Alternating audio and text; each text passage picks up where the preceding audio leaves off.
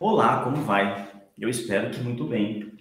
Eu sou Paulo Berni, sou cientista de alimentos formado na Universidade de São Paulo, doutor em Ciência e Tecnologia de Alimentos pela mesma universidade. Realizei uma etapa de pós-doutorado em Portugal, na Universidade do Minho, e hoje eu estou aqui trabalhando na Unicamp, na Faculdade de Engenharia de Alimentos, no Laboratório de Nutrição e Metabolismo, desenvolvendo uma pesquisa sobre microbiota e obesidade. Fui convidado para estar conversando com vocês sobre esse tema aqui e gostaria de trazer várias perspectivas interessantes sobre esse assunto. É um assunto que está sendo bastante falado hoje na, na internet, na televisão, nas notícias, e quero trazer para vocês algo que possa ser prático, embora o assunto não seja simples.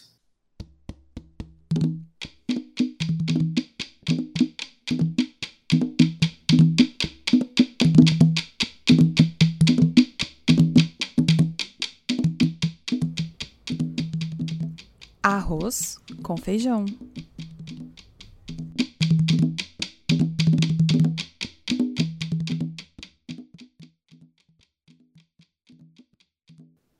As primeiras perguntas que vêm para a cabeça da gente quando a gente fala em microbiota e obesidade, começa a ver aí as notícias, é o que, que é a microbiota, o que, que ela tem a ver com a obesidade e o que, que eu tenho que comer.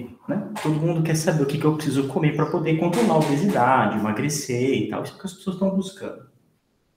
Porém, eu tenho que começar trazendo uma informação que eu costumo dizer que, assim, não há resposta simples para problemas complexos. Infelizmente, a gente vai ter que aprofundar um pouco no assunto, entender como que essa relação se dá, para poder fazer algumas escolhas que possam ser mais interessantes e saudáveis para a gente, tanto a nível individual ou como até com a população. Bem? Então vamos lá. A questão da microbiota e a obesidade, a primeira coisa que é legal falar que essa é uma relação ecológica. A gente não costuma usar essa palavra quando está falando de microbiota obesidade, porque a gente procura muito ainda essa coisa de respostas mais causa e efeito. No entanto, essa relação da microbiota com a obesidade, ela aconteceu ah, com a evolução humana, ela se dá de forma uh, multifatorial, ou seja, ela é afetada por uma série de fatores que podem ser ambientais, pode ser a nossa alimentação, podem ser os nossos genes, podem ser relacionados à nossa história de vida e à nossa história enquanto povo, tá? tanto influenciando a microbiota quanto influenciando a obesidade. A primeira coisa que a gente precisa pensar na relação da microbiota com o ser humano é que essa relação dentro da biologia, dentro da ecologia, é chamada de mutualismo. Ou seja, é uma relação que traz benefícios para a microbiota, para as bactérias que estão dentro do nosso corpo, e que traz benefícios para o hospedeiro. E essa é uma relação intrínseca, de maneira que todos os dois dependem da função do outro. Bem? Então, por isso que a gente vai falar em questão de, de, de relação entre os dois. Muito bem. Uh, Para a gente entender, então, alguns conceitos sobre microbiota, o que a gente precisa pensar? Primeiro, o que, que é essa microbiota? Uh, essa microbiota, a gente pode considerar que são os micro-organismos que vivem dentro do nosso corpo, mais especificamente no intestino, e essa microbiota é composta principalmente por bactérias. No entanto, são ah, a gente imagina aí ou calcula aproximadamente um trilhão de bactérias no nosso intestino, que são mais bactérias no nosso corpo do que células. Essas bactérias podem ser de diversas espécies, acima de mil espécies diferentes que vivem no nosso intestino, e portanto tendo, portanto, tendo funções diferentes. E se a gente pesar a nossa microbiota, a gente calcula aí que aproximadamente um quilo e meio de bactérias compõem o nosso corpo. Essas uh, bactérias elas vão ter diversas funções. Esse é um outro conceito interessante da microbiota, que a gente começou a descobrir que a microbiota tem funções para nós. Quais são essas funções? A gente já sabe algumas, mas algumas são fundamentais quando a gente fala em questão de obesidade. A primeira, a microbiota tem um papel na digestão. Ela vai ajudar a gente a digerir os alimentos que a gente consome, liberando as calorias que a gente precisa e os nutrientes que a gente precisa, ou às vezes até produzindo nutrientes que não são necessários. Outra função importante da microbiota é o sistema imunológico. E a microbiota, desde a história da criança, por exemplo, a criança que, ama, que, que amamenta ah, no peito, com a mãe, nos primeiros anos de vida, ela tem uma formação de microbiota diferente da criança que não amamenta. Ah, então, ela vai sendo formada. E o nosso sistema imunológico, ele vai sendo formado através da microbiota nesses primeiros anos de vida. E mesmo durante toda a vida, ela vai nos acompanhando, sempre fazendo essa função imunológica acontecer e funcionar. A outra questão, a outra função importante da microbiota é hoje a gente fala do eixo intestino-cérebro, intestino microbiota-cérebro que é essa, essa função ah, de fatores emocionais, de cognição ou psiqui, psíquicos que nós temos derivados da microbiota. Eu vou comentar um pouquinho mais à frente sobre eles. Também sabemos que a microbiota ela tem um papel endócrino. Ah, então, esse conjunto de funções fez com que a gente criasse aí uma, uma, um conceito, uma ideia de uma microbiota enquanto um órgão, um órgão fundamental para o funcionamento do corpo humano. Então, a gente começou a descobrir isso, e a partir dessas funções que a gente começou a estudar cada vez mais a microbiota. Vale a gente fazer um histórico de que a noção de microbiota uh, e a saúde humana, ela não é recente mas ela teve pelo menos três marcos que eu quero comentar aqui, que traz a gente para a questão microbiota e obesidade. A primeira foi a descoberta do microscópio. Foi com ela que a gente pôde descobrir que existia uma quantidade infinita de micro-organismos dentro da gente, quais eram as suas características, que eles eram diferentes, que eles tinham essas funções, a gente pôde começar a saber da existência da microbiota. Depois, o segundo marco foi o advento do genoma, do estudo do genoma, ou seja, o sequenciamento de DNA. Foi com as técnicas de sequenciamento que a gente começou a conseguir perceber a quantidade, quais eram esses micro-organismos e quais eram as quantidades deles na microbiota de cada indivíduo. E só a partir daí que a gente começou a perceber que cada pessoa, cada etnia, cada pessoa, cada pessoa que vive em determinado ambiente vai ter um tipo de microbiota específico, uh, que foi sendo formado em relação com uh, os genes do hospedeiro. Então, foi por causa do genoma, das técnicas de sequenciamento, que a gente começou a conseguir estudá-las melhor. E aí vem um terceiro marco para a relação da microbiota e obesidade, que é um estudo publicado na Nature, de 2006. A gente fala muito sobre ele, todo o vídeo, todo o texto que a gente vai ler sobre microbiota, vão falar sobre esse estudo, que fez uma experiência muito interessante, que foi um transplante de microbiota de ratos obesos para ratos magros sem microbiota. E depois um transplante de ratos magros, de, de microbiota de ratos magros para ratos obesos e ao fazer esse transplante, a gente percebeu que a tendência é de que os ratos obesos que receberam a microbiota magra tendem a emagrecer. E os ratos magros que recebem a microbiota obesa tendem a engordar.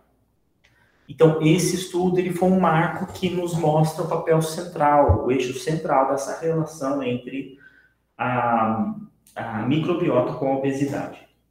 E aí começou a dar umas dicas de por que que, por exemplo, tem pessoas que conseguem, através da dieta, comerem menos, mas ainda assim engordam. Tem pessoas que, depende, dependendo da classe social, por exemplo, uh, mesmo comendo pouco, acabam engordando. Existe um estudo bem interessante feito em Osasco, pela Unifesp, que avaliou a microbiota de pessoas de uma comunidade mais pobre próximo a um lixão em Osasco e de pessoas ah, de classe média de uma mesma região de Osasco. E perceberam que a microbiota é diferente. E a gente sabe também que a obesidade ela está relacionada a questões sociais. Por exemplo, mulheres de classe pobre tendem a ter mais obesidade então, quando a gente pensa nisso, poxa, se ah, são pessoas ah, de, de, que não têm uma alimentação adequada, que não têm possibilidade de comer, fazer todas as refeições, que não está comendo muito, por que, que elas engordam? Então, essas são questões muito interessantes que a microbiota trouxe uma chave. A evolução humana, a evolução das espécies, ela é muito interessante em se adaptar. Então, tanto os genes humanos quanto a microbiota se adaptaram na capacidade de retirar caloria e energia dos alimentos. Então, quando você tem pessoas que estão numa classe social mais baixa que tem menos comida, a tendência é que você tenha uma microbiota mais eficiente em coletar energia dos alimentos que ela consome. E isso vai acabar fazendo que, associado a uma dieta uh, de alimentos de baixa qualidade nutricional, com menos vitaminas, com menos fibras, uh, menos saudável, digamos assim, vai ajudar a induzir a obesidade nessas, nessas populações. Então, veja, a obesidade não é só uma questão de comer muito, ela também é relacionada a outros fatores. E aí entra aquela questão da obesidade que que a gente pode falar de alguns conceitos importantes aqui para a gente pensar essa relação entre os dois, microbiota e obesidade. A obesidade também é considerada uma, um problema multifatorial, que pode ser afetado pelo ambiente, a gente chama de ambientes obesogênicos, pode ser afetado por, por questões hereditárias, ou seja, pelos genes que a gente herda, pode ser afetado pelos nossos hábitos de vida atuais, mas também pelos nossos ah, hábitos ah, pregressos, pela nossa história, que vão moldando essa relação ah, que a gente tem com o alimento e com a microbiota. Né? São os mesmos fatores que afetam a microbiota vão afetar a obesidade também. Existe uma questão que é discutida há muito tempo, e ainda hoje alguns cientistas discutem ela, que é se a obesidade é ou não uma doença é uma questão um pouco complicada, porque existem algumas pessoas que estão com sobrepeso, que têm não é, uma estatura que vai dar um IMC, ou seja, índice de massa corporal alto, e a gente diria que essa pessoa está obesa, não é, por essa classificação, porém ela não apresenta problemas de saúde relacionados à obesidade. Então a gente pensava assim, a obesidade é ou não um problema? O que a gente sabe é que, no mínimo, ela predispõe as pessoas que estão com índice de massa corporal alto, que estão com sobrepeso, às doenças que são relacionadas a ela. E aí convencionou-se chamar de síndrome metabólica. Então, pessoas que, que obesas podem e muito provavelmente desenvolverão síndrome metabólica. A síndrome metabólica em si é a doença que geralmente é diabetes do tipo 2, sabe? O, o, o, o colesterol alto, triglicérides alto, pressão desregulada, problemas de, do coração. Isso predispõe a gente a sério, uma série de problemas que são as doenças crônicas. E essa sim a gente considera como uma epidemia que está acontecendo uh, uh, no mundo, né, e no Brasil hoje, que traz altos custos sociais para a gente. Além do fator estético, em que a obesidade não é assim considerada pela sociedade, infelizmente ainda, como algo ah, ah, aceitável. E aí isso gera um problema de uh, preconceito contra as pessoas que estão com sobrepeso, uma questão estética que vai gerar um problema, que são problemas de um mal-estar psíquico e social. Então, todos esses conjuntos de fatores, eles têm que ser vistos, em, uh, uh, analisados com nessa relação ecológica, porque quando a gente não está bem no ambiente que a gente vive, a tendência é a gente ter mais ansiedade, mais estresse e, por isso, menos controle do impulso, mais alimentação, comer mais os alimentos ricos em, em gorduras e carboidratos e acaba piorando o problema. Então a gente tem que sempre olhar nessa forma multifatorial. E aí, muito bem, vendo essas duas questões, surgiram algumas teorias para a causa da obesidade, que vale comentar aqui, porque todas as três são muito importantes e são diretamente relacionadas à microbiota. A primeira é o que em inglês se chama leak gut. O leak gut seria como o, o intestino que, a, a, que vaza, não é? Que está vazando. No nosso intestino, nós temos um tecido, né? um epitélio, uma pele e uma mucosa que protege o nosso corpo da invasão de bactérias e que filtra os nutrientes de interesse e retém os, os compostos que podem ser prejudiciais. Com uma microbiota alterada, uh, em disbiose, que a gente fala, que seria uma, uma microbiota não saudável, a tendência é que esse tecido passe a ficar roto, né? Como um tecido roto mesmo. Ele começa a se abrir um pouco mais, essas fibras, esse tecido, de maneira que ah, muda a permeabilidade aos compostos ah, que trazem malefícios para a gente, então aumenta essa permeabilidade desses compostos, e também pode chegar ao ponto de permitir que algumas bactérias possam invadir o nosso corpo por esse, por esse tecido do intestino, por esse epitélio. Quando isso acontece, vai gerar uma resposta imunológica, uma resposta inflamatória, de baixa intensidade, mas que é crônica, ou seja, ela é contínua todos os dias por períodos longos. E essa resposta inflamatória imunológica crônica, ela é fundamental para o surgimento da síndrome metabólica. Segunda teoria que causa a, a obesidade, que é ligada à causa da obesidade, é o que a gente está convencionando chamar de eixo intestino-cérebro, do qual microbiota é um papel fundamental. Esse, essa microbiota ela através dos alimentos que a gente ingere, elas produzem, por exemplo, neurotransmissores que vão ser, vão cair na nossa corrente sanguínea, vão atravessar a barreira hematoencefálica e vão agir no nosso cérebro. A outra questão é que existe uma conexão direta entre o cérebro e o tecido do intestino, que a, partir das questões de motilidade, das questões de movimento, sabe quando a gente está muito cheio, comeu muito ou comeu pouco, a partir dessas questões mesmo físicas, de sensações físicas no nosso tecido do intestino, vai produzir neurotransmissores e hormônios que são relacionados ao nosso controle de saciedade, ao controle do impulso, ou seja, a nossa vontade de comer, e esse conjunto também vai equilibrar nossa questão de ansiedade, de estresse que a gente possa estar tá tendo. Então, nessa, nesse eixo intestino-cérebro, uma microbiota saudável é fundamental para manter esse funcionamento adequado.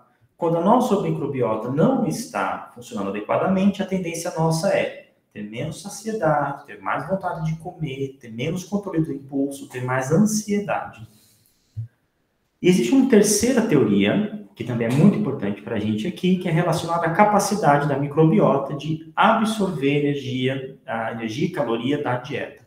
Eu já comentei um pouquinho sobre isso, e basicamente é isso. Quando a microbiota está em, em desbiose, ou ela está se adaptando, na verdade, a questões ambientais e de vida que a gente tem, ela fica mais especialista em retirar energia e disponibilizar para o nosso corpo.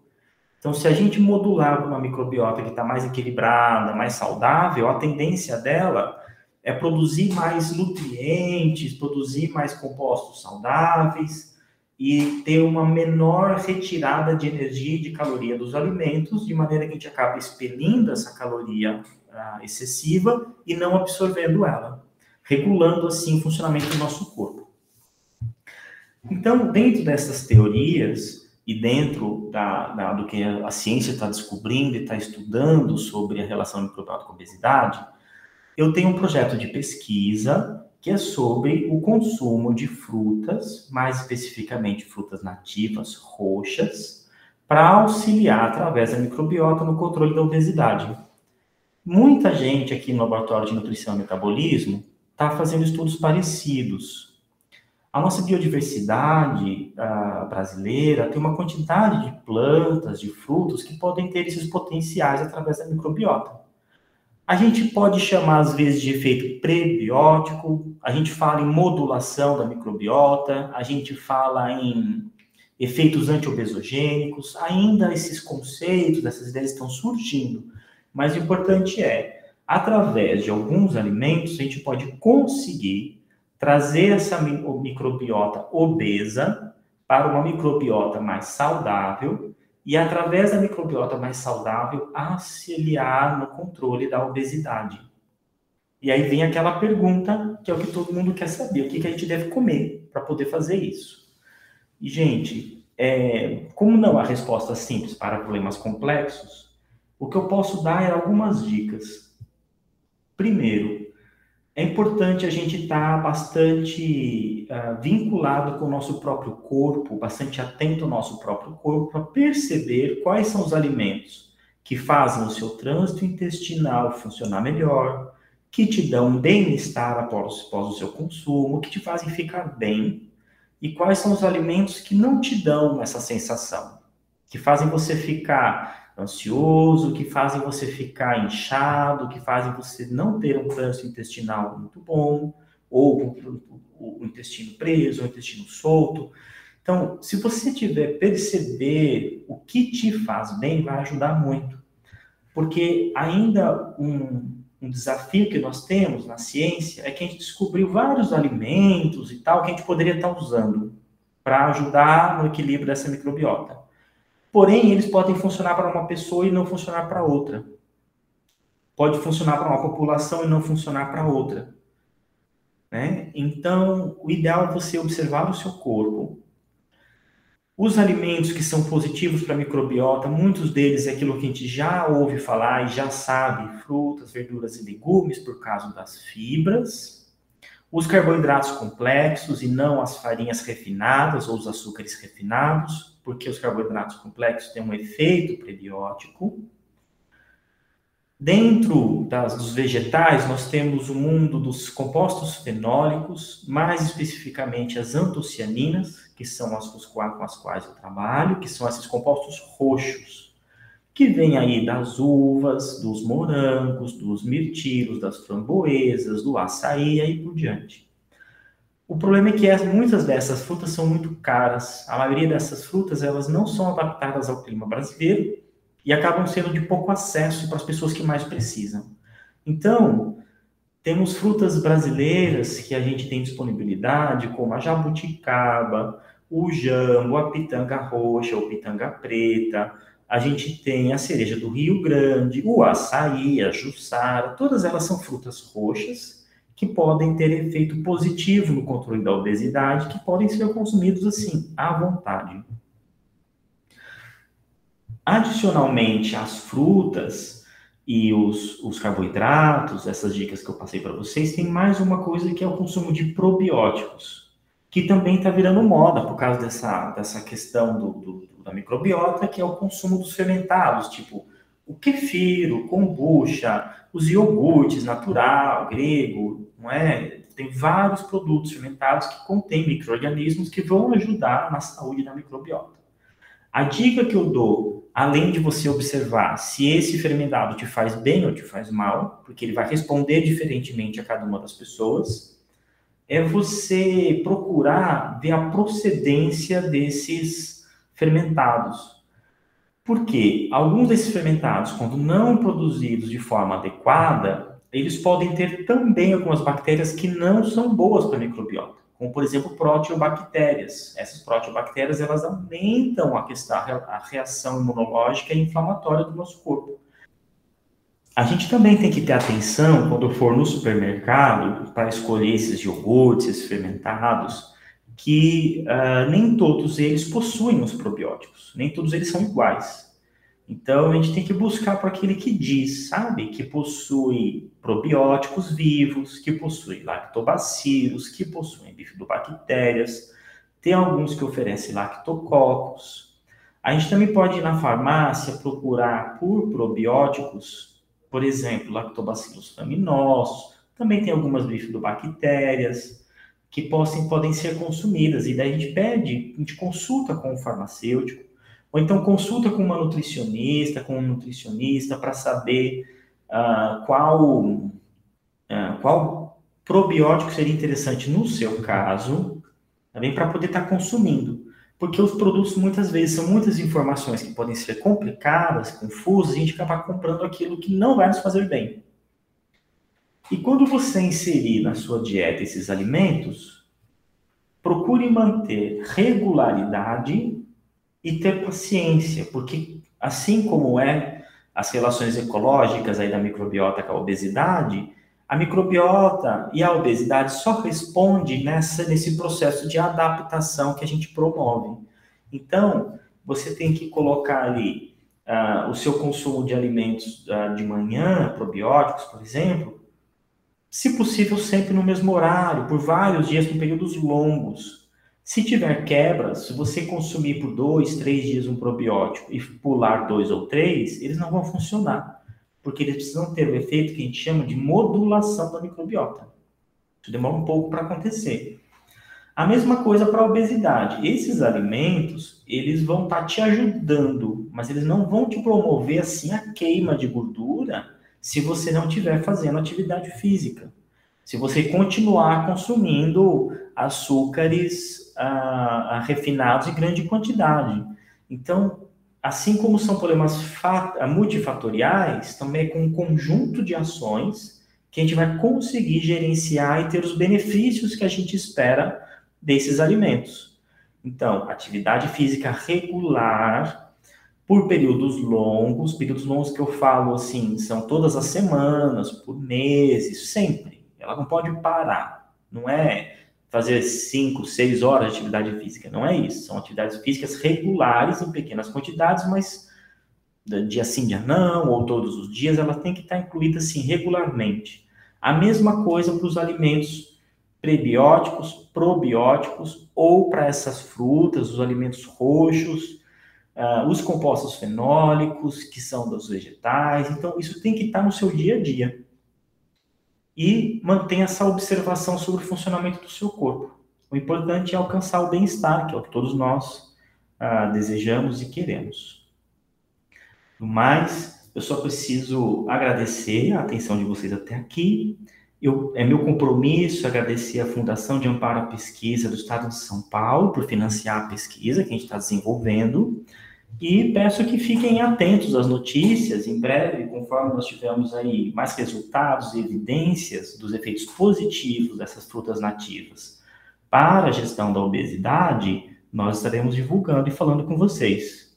Então, um grande abraço e um bom caminho para vocês nessa busca por mais saúde.